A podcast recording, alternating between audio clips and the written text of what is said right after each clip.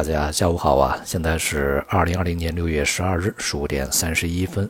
在隔夜的欧美股市啊，都是录得了大幅的下跌，像道琼斯工业指数啊，再度创出了千点跌幅。今天的亚洲市场呢，也是跟随隔夜的欧美股市大幅低开，大多数股指呢，最终是大幅下跌啊。A 股呢，在大幅的低开这个以后呢，全天震荡的回升啊，反弹到了在昨天吧收盘附近的位置，最终呢，主板涨跌互现基本持平，创业板呢上涨百分之零点五一啊，不过呢，从这个个股上看呢，仍然是跌多涨少。盘面的这个热点呢，持久性也比较差啊。不过呢，在近段时间吧，持续比较强的一些板块仍然是强者恒强，像医疗医药啊，在这个病毒防治这些这个药品也好啊，治疗方法也好呢，基本上我们可以看到啊，快要实现运用到实际里面去啊。所以说呢，支撑整个这个行业和板块啊，继续啊，近段时间呃所展开的这种冲顶行情。那么另外呢，这个表现比较坚挺的，像旅游啊、啊教育啊、传媒啊这些板块呢，始终啊是具有相当韧性的。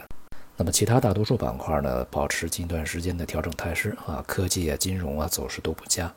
当前这个市场所反映的啊，这个一个呢就是经济本身的情况啊，它不足以支撑现在的一个市场估值啊。IMF 呢，在这个昨天的报告里面也讲啊，未来的经济复苏呢可能会远远的落后于预期，而且呢，这个新冠疫情啊会在经济上留下一道抹不去的伤疤啊。这和我们在之前所说的呀，这个新冠疫情也好，其他的一些这个经济动荡啊、市场动荡也好啊，它一定会有一些痕迹的啊，不会说这个我们想抹去就轻易会抹掉。那么反映到这个资本市场上面啊，它的价格就会去重新的去定价啊。那么另外呢，就是美国的很多州啊，由于经济重启啊，当然也加上这个游行示威的影响，呃，病例数呢又开始这个上升啊，而且呢上升的幅度不小，大有第二次疫情来袭的这个状态啊。那么也让整个市场呢这个有些担心。而欧洲方面呢，像应退问题到现在啊仍然是不太顺利，而且经济数据非常差。那么所以呢，整个市场会回归到一个基本面的啊它的一个状态里面去。不只是这个股市啊，那么今天呢，这个大宗商品像原油啊、有色，那么能化这些品种呢，也都是大幅下跌，也就显示出呢，整体啊风险市场再度回软的一个显著特征。而这个不管是隔夜的美国债市，还是今天的中国债市呢，都出现了非常明显的反弹啊。一方面呢是货币政策啊，它的前景仍然是比较宽松的；另外一方面呢，市场避险也驱动整个这个债券的买入。对于中国债市而言呢，当前的反弹啊，仍然有望持续一段时间，而且呢，幅度啊也不会太小啊。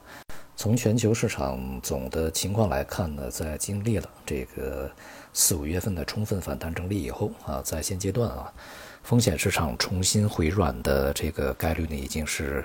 呃大大的提升啊。对于 A 股而言呢，昨天呢，这个有消息指出啊，就是创业板的相关制度啊。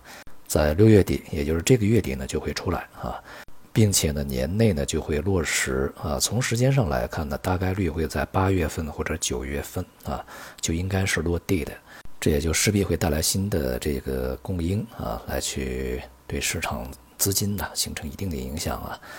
因为目前这个创业板的整体估值以及水平啊，啊还是比较高，在当前这个位置啊，资金是否会在呃注册制落地之前在高位买入呢？这是值得画一个问号的。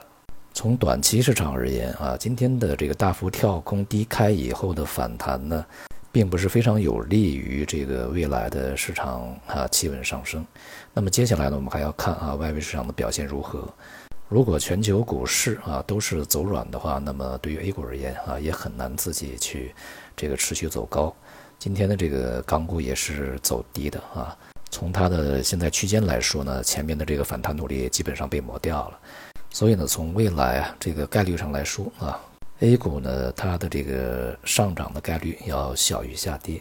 应该说啊，在前期所有发生在全世界的这些风波和影响呢，并没有过去，并且呢，这个无时无刻啊不再起着它们的作用，